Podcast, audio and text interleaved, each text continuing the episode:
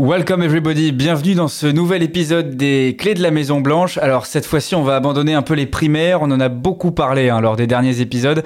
On vous propose cette fois-ci un, thème plus transversal, la politique étrangère américaine et bien sûr son impact sur euh, cette élection américaine. Vous l'avez sûrement entendu, il y a eu une bataille au Congrès euh, pour l'aide à l'Ukraine, euh, le soutien des États-Unis à Israël évidemment dans l'actualité et puis les très inquiétantes déclarations de Donald Trump vis-à-vis -vis de l'OTAN. On a l'impression que jamais les les enjeux internationaux n'ont pris autant de place dans un avant-scrutin.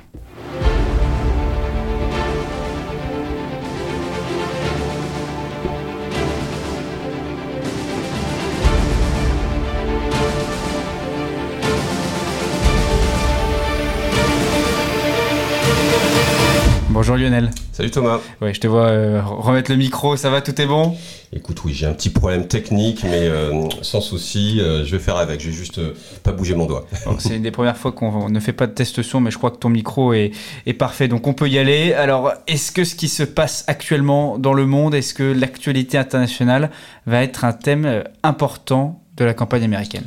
Alors, euh, j'aime bien répondre par oui et par non. J'aime pas trop quand on fait ah peut-être un peu, je ne sais pas. Mais je vais quand même euh, un peu nuancer. Mais la première euh, réponse ce serait non, parce que si on prend les trois derniers cycles électoraux, la politique étrangère, ben, en fait, elle était même pas jugée suffisamment importante pour être citée dans ce qui préoccupait le plus euh, les électeurs, euh, et ça dans les, dans les sondages euh, à la sortie des urnes. Par exemple, en 2022, l'inflation a été citée à 31%, l'avortement à 27%, et le, la criminalité à 11%. Après, on avait la politique sur les armes à feu, l'immigration.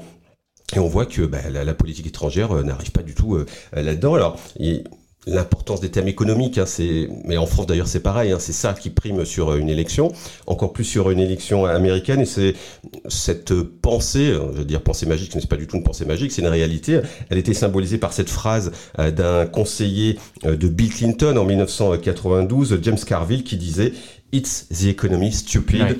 Euh, c'est l'économie euh, qui compte, euh, espèce d'idiot. En gros, bah, sous-entendu, voilà, si tu veux gagner l'élection, il faut, il faut parler au porte-monnaie des gens, il faut parler de leurs impôts, il faut parler de, leur pouvoir d'achat.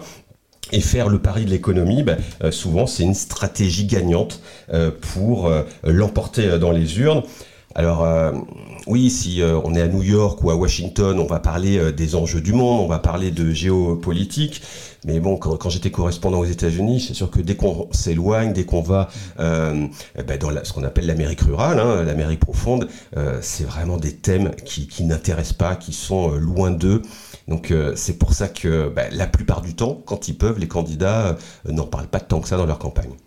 Alors, on va faire une petite pause, on reprendra juste après. Je vais te mettre le, la bonnette parce qu'en fait, je vois que ça avec les ah, pop qui fait des pop, pas mal. Et c'est pas, c'est pas agréable. Je pense que ça va être mieux parce qu'en fait, comme tu parles plus que moi, je pense que c'est plus utile parce qu'en fait, ton micro, il est quand même. Euh, je parle fort. il a de la, il a de la pêche.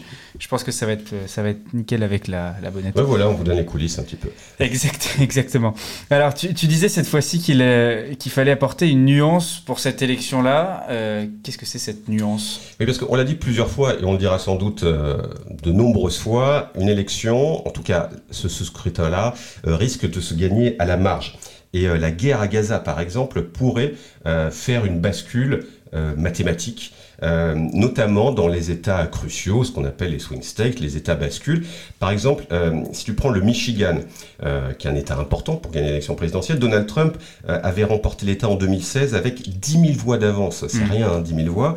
Le vote, ce qu'on appelle le vote arabo-américain dans, dans, cet État, eh c'est environ 270 000 personnes. Donc on voit le rapport. ce qui est intéressant sur les, les élections américaines, c'est que souvent le, les votes il y a beaucoup plus de, de comptage, de comptage ethnique aussi, et de, de comptage en fonction de la religion, euh, de ses origines. Donc on a des analyses un peu plus fines souvent qu'en France. Joe Biden, pour revenir à la guerre euh, à Gaza, a besoin de ce vote dit arabo-américain, euh, mais le soutien de Washington envers Israël ne passe pas pour ses électeurs. On le voit, il y a des reportages en ce moment sur les télés américaines. Euh, ils sont assez en colère sur la politique américaine, notamment sur celle de Joe Biden. Et puis, si, même si on élargit à la population musulmane américaine, c'est-à-dire qu'on prend les Arabes américains, mais aussi les, euh, Asiatiques, les Noirs américains musulmans, ce serait euh, près de 4 millions de personnes. Donc, ça fait quand même un gros réservoir et un réservoir de voix stratégiques. En 2020, autre exemple, c'est toujours important d'avoir des, exemples chiffrés. Joe Biden avait remporté euh, la Géorgie avec 11 800 voix euh, seulement. Alors 11 789 si je me souviens, parce que c'est la fameuse, euh, c'est le fameux, la fameuse conversation téléphonique, souviens-toi, avec le secrétaire oui, d'État. de demander précisément. J'ai besoin, tu me trouves 11 780 voix, et ce qui va sans doute lui poser quelques problèmes sur le procès en Géorgie. Mais je referme la parenthèse. Je me suis un petit peu éloigné de, du propos. Donc, il a gagné avec 11 800 voix seulement en Géorgie et le vote arabo-américain dans cet État, euh, c'est plus de 57 000 personnes. Donc on voit que euh, c'est très important et, d'ailleurs, euh, on voit que Joe Biden euh, bah, essaie un peu d'infléchir, alors peut-être par conviction personnelle, mais le soutien à Israël est beaucoup moins inconditionnel qu'au début. Là, ces derniers jours, il commence à demander un cessez-le-feu au moins temporaire, alors qu'avant, le mot cessez-le-feu n'était pas du tout évoqué. Il a eu des échanges apparemment très vifs avec Netanyahou, il se serait insulté, dit-on. Et donc voilà, c'est quand même très important. Un dernier chiffre aussi de l'Institut arabo-américain, euh, qui est un groupe de défense euh, des droits et qui affirme que depuis le début du conflit, le soutien euh, des arabo-américains au Parti démocrate s'est effondré et qu'il est passé de 59% en 2020 à seulement 17% ah maintenant. Donc on est vraiment sur, sur une tendance très forte, très lourde. Alors, Ceci dit, euh, attention, ça ne veut pas dire que euh, ces électeurs ils vont se précipiter pour aller voter Donald Trump, euh, loin de là, hein, parce que Trump est beaucoup plus pro-israélien à la rigueur que, Joe Biden. En tout cas, il, a pas mal exaspéré le vote arabo-américain en favorisant le déplacement, en validant le déplacement de, de l'ambassade américaine à Jérusalem. Donc on lui en veut aussi pour ça. Mais en tout cas, ça pourrait signifier que euh, les Américains d'origine arabe restent à la maison, euh, ce qui euh, mécaniquement risque de profiter à Donald Trump, puisque en grande majorité, normalement, il vote pour le démocrate. Joe Biden a vraiment besoin de, cet électorat pour, pour l'emporter. Et alors, là, cette dernière semaine, on a quand même eu une phrase dans l'actualité de Donald Trump qui a vraiment choqué pour c'est un euphémisme, je pense même dans les pays européens. Euh, il a rapporté donc une discussion avec un, avec un chef d'État européen. Alors, il ne cite pas, il dit que c'est un grand pays. Bon, voilà, on ne sait même pas si cette conversation a vraiment existé ou pas. Oui. Mais bon, en fait, il remettait en cause littéralement le principe donc de soutien et de, et de solidarité face à une attaque russe. On pense évidemment à l'article 5 de l'OTAN. Euh, est-ce que là, euh, il n'a pas franchi une ligne, Donald Trump? Alors c'est pas impossible parce qu'il a quand même choqué. Alors bon, c'est toujours pareil, hein, sa base la plus dure, il peut dire n'importe quoi, ça elle ne bougera pas. Mais pour les républicains, on va dire plus modérés, euh, afficher presque un soutien à la Russie. Enfin, c'est vrai que les propos étaient très violents dans, les capitales euh, européennes et même au-delà de l'Europe. Euh, ça a choqué, mais ça a choqué aussi aux États-Unis. Alors, on va redonner le contexte. C'était lors d'un meeting en Caroline du Sud. Donc, on va écouter Donald Trump. Alors voilà ce qu'il dit. Hein. L'un euh, des présidents d'un grand pays euh, m'a dit, Monsieur, euh, si on ne paie pas et qu'on est attaqué par la Russie, est-ce que vous allez nous protéger Réponse de Donald Trump, selon lui, non, je ne vous protégerai pas et en fait, je les encouragerai à faire ce qu'ils veulent en, tout, en, sous-entendu, euh, j'encouragerais Moscou à, vous attaquer si vous ne payez pas. Vladimir Poutine de se frotter les mains en entendant ça quand même. Effectivement, euh, Vladimir Poutine, euh, c'est ce qu'il veut entendre, même s'il dit qu'il il préférait à la rigueur avoir Joe Biden en face de lui. Bah, j'aimerais bien ton avis sur ça d'ailleurs. Donc on a une vidéo où en fait Vladimir Poutine est en interview, il dit bah, face à Tucker Carlson, face à Tucker Carlson, et il dit bon bah moi Joe Biden c'est de la stabilité, ça, en gros ça, ça m'irait bien s'il était réélu. Alors, euh, Poutine y bluffe souvent. Euh, évidemment qu'il préférait avoir Donald Trump. Alors après, euh, est-ce que il dit ça justement pour donner une apparence de comme ça, on se dit, bah non, voilà, moi j'ai pas d'acquaintance avec Donald Trump, la preuve, j'aimerais autant que ce soit Joe Biden. Bon, en même temps, il dit que Joe Biden est beaucoup plus expérimenté, donc il lui met aussi un tacle sur son âge. Euh, même si l'âge de Poutine, euh, comme celui de Trump, c'est pas non plus euh, des, des genoux. on peut l'interpréter de différentes façons. Ça peut être un écran de fumée. Peut-être aussi qu'il se dit que Trump est plus difficile à lire Euh, voilà, parce qu'il va. Il en faisait un petit peu sa force d'ailleurs. Après, il y a beaucoup de, il y a beaucoup de théories sur les rapports entre entre Poutine et Trump, euh, euh, qu'il aurait des dossiers sur Donald Trump, mm. que du coup il le tiendrait. il y a eu la, fameuse ingérence russe dans les élections de 2016 qui aurait profité à Donald Trump. Donc, ils auraient plutôt des, des liens, des liens assez étroits, je veux dire forts, pas forcément forts, mais en tout cas, je pense que c'est même sûr, on va dire d'un point de vue philosophique, d'un point de vue euh, politique, euh, Poutine est beaucoup plus proche de Donald Trump, euh, malgré, malgré ce qu'il a pu dire à, Tucker Carlson, l'ex Fox News, voilà, qui est allé faire une interview qui est totalement hallucinante d'ailleurs au passage. une interview journalistique serait compliqué de dire ça, c'est même une insulte, je pense, au métier de journaliste, de dire que c'est une interview journalistique, mais c'est vrai que c'était assez fou de voir ce, cet animateur américain servir la soupe comme ça à, Donald Trump, c'était une vision qui, là encore, a beaucoup choqué euh, aux États-Unis. Ce qui est dommage, c'est que c'est le, dernier à avoir euh, interviewé Vladimir Poutine avant la mort d'Alexei Navalny. C'est dommage de ne pas avoir posé une question quand même. Oui, bon, il n'était pas là pour fâcher Poutine en même temps. Alors, donc, c'est les pays européens qui se retrouvent donc directement accusés finalement par, euh, par Donald Trump sur la, citation qu'on a entendue tout à l'heure. En gros, vous ne payez pas assez. Qu'est-ce qu'il en est exactement de, ces paiements? En fait, il, mélange un peu tout. Il le fait peut-être exprès, mais il, fait une il y a une confusion entre le fonctionnement le budget du, de, fonctionnement de l'OTAN, le budget administratif, personnel qui est 3 milliards et, demi euh, d'euros. Là-dessus, il n'y a pas trop de problèmes. Euh, et euh, les efforts nationaux des pays, parce que chaque pays est censé, depuis quelques années, consacrer 2% de son PIB à la défense. Et donc en fait, c'est pas de l'argent que les autres pays doivent aux États-Unis ou à Donald Trump. Alors c'est vrai que les États-Unis euh, participent beaucoup plus que les autres au, budget à la défense globalement de l'OTAN, mais c'est parce qu'ils ont un PIB plus fort euh, et qu'effectivement, eux, ils consacrent plus de 3% euh, de, leur PIB à la défense. Donc mécaniquement, ils ont, sont les plus puissants, mais c'est pas de l'argent qu'on leur doit. à un chiffre sur, sur la participation, à la fin de l'année 2023, 11 des 31 membres de l'OTAN avaient tenu leur promesse, c'est-à-dire au-delà de 2%. La France est à 1,9, là, devrait passer à 2 parce que euh, comme d'autres pays comme l'Allemagne, ben, on, accroît le budget de la défense. Et le secrétaire général de l'OTAN a dit la semaine dernière que 7 pays supplémentaires allaient atteindre les 2%.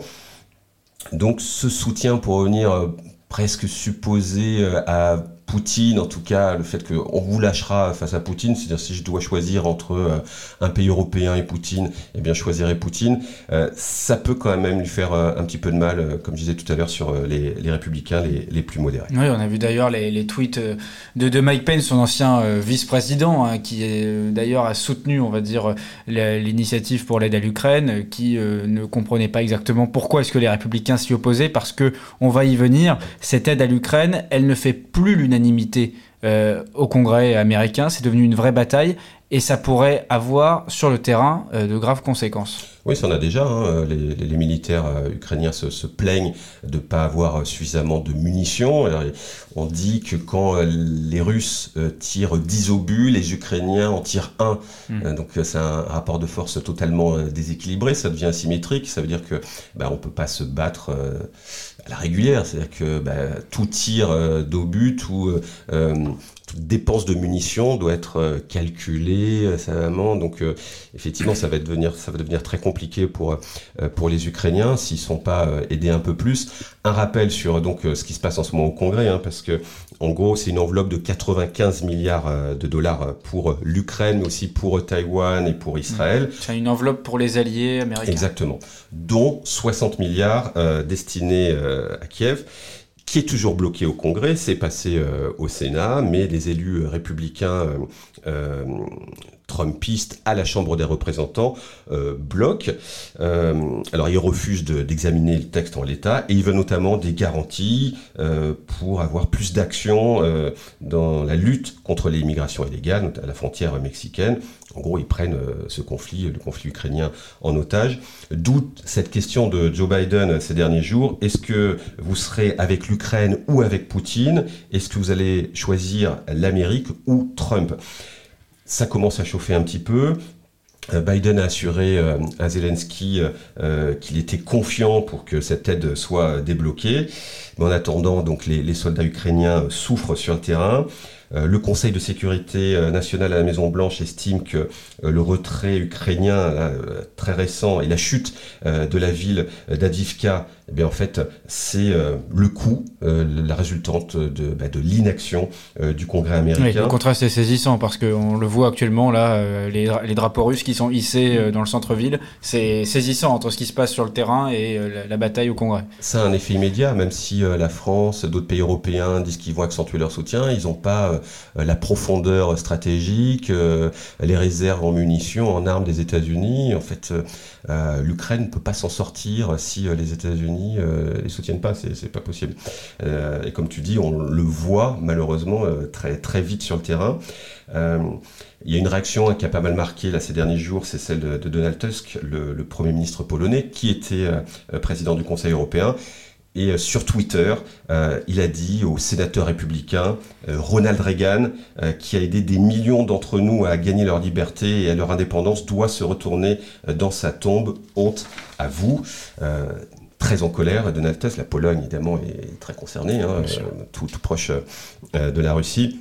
Ronald Reagan qui est, qui est connu pour son libéralisme économique, mais aussi euh, qui est très aimé à l'Est pour avoir tenu tête à l'URSS pendant la guerre froide et pour euh, avoir dit en 1987, euh, c'était à Berlin, il s'adressait à, Michael euh, Gorbatchev, Tear down this wall, en gros, détruisez ce mur, en parlant du mur de Berlin, qui sera, qui tombera effectivement deux ans plus tard. Voilà, un petit peu pour le, bilan et vraiment les grosses actualités qui ont percuté cette campagne sur l'actualité internationale. Et donc, est-ce qu'on peut dire, en ayant tout cela en tête, euh, que, cette, euh, que, cette, que ce volet-là, que cet aspect-là aura un impact décisif sur l'élection ou pas Alors, oui, pour résumer, parce que c'est vrai qu'on a, on a, dit beaucoup de choses. En fait, euh, quand on en parle aux Américains, ils vont pas dire que la politique étrangère, de ce qui se passe dans le monde, ça, ça va les interroger. Sauf que ça, ça a des conséquences je disais tout à l'heure, à la marge. Ça aussi euh, des conséquences euh, bah, sur l'immigration. Hein, euh, la sécurité aux frontières, c'est des sujets qu'on peut qualifier aussi de, de, sujets internationaux. Ça ne concerne pas que les États-Unis. si des gens viennent aux États-Unis, c'est parce que des pays frontaliers bah, sont pauvres, qui n'ont pas d'argent, que les États-Unis représentent un espoir. Donc c'est de la politique internationale. et ça a un impact aussi si ça joue sur la fierté du pays. Euh, souvenir de la sortie très compliqué euh, d'Afghanistan de la part euh, des États-Unis. Ça a eu un effet important sur la cote de popularité de Joe Biden. Ça allait plutôt bien euh, avant ça. Et il a perdu du crédit.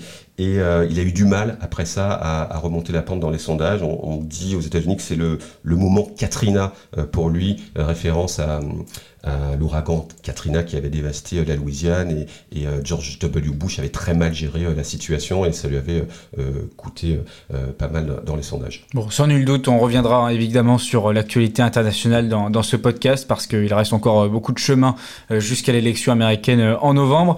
revenons un petit peu sur ce qui, sur ce qui s'est passé ces derniers jours quand même parce qu'il y a eu beaucoup d'actualités dans cette campagne et notamment avec Donald Trump qui est repassé par la case tribunal.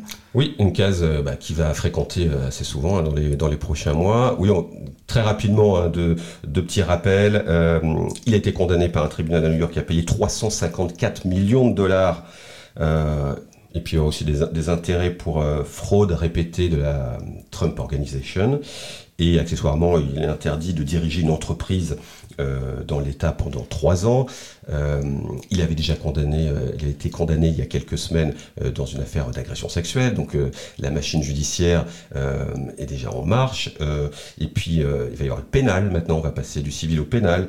une première pour un ancien président. là, ce sera l'affaire dite Stormy Daniels qui va débuter le 25 mars. Ben, là, il n'est pas impossible que le, verdict soit prononcé avant l'élection. Et puis on va terminer juste par un rappel parce qu'on n'a pas allé beaucoup à des Euh, la prochaine échéance, c'est le 24 février, euh, avec la primaire républicaine en Caroline du Sud. Et là, on va voir si euh, Nikki Haley peut résister. on l'a teasé dans les, dans les derniers épisodes déjà. On, va évidemment analyser les résultats de la primaire républicaine en, Caroline du Sud. Ce sera très certainement, sans spoiler, le sujet de, du prochain épisode. Non, j'ai dit Caroline ah, du Sud. Je, non, j'ai pas fait attention. Ouais, d'accord. Non, je sais pas. Je, c'est bien Caroline du Sud. Oui, en, Caroline du Sud. Et puis, évidemment, après, avec le, Super Tuesday et la campagne euh, républicaine qui va, qui va continuer. Exactement.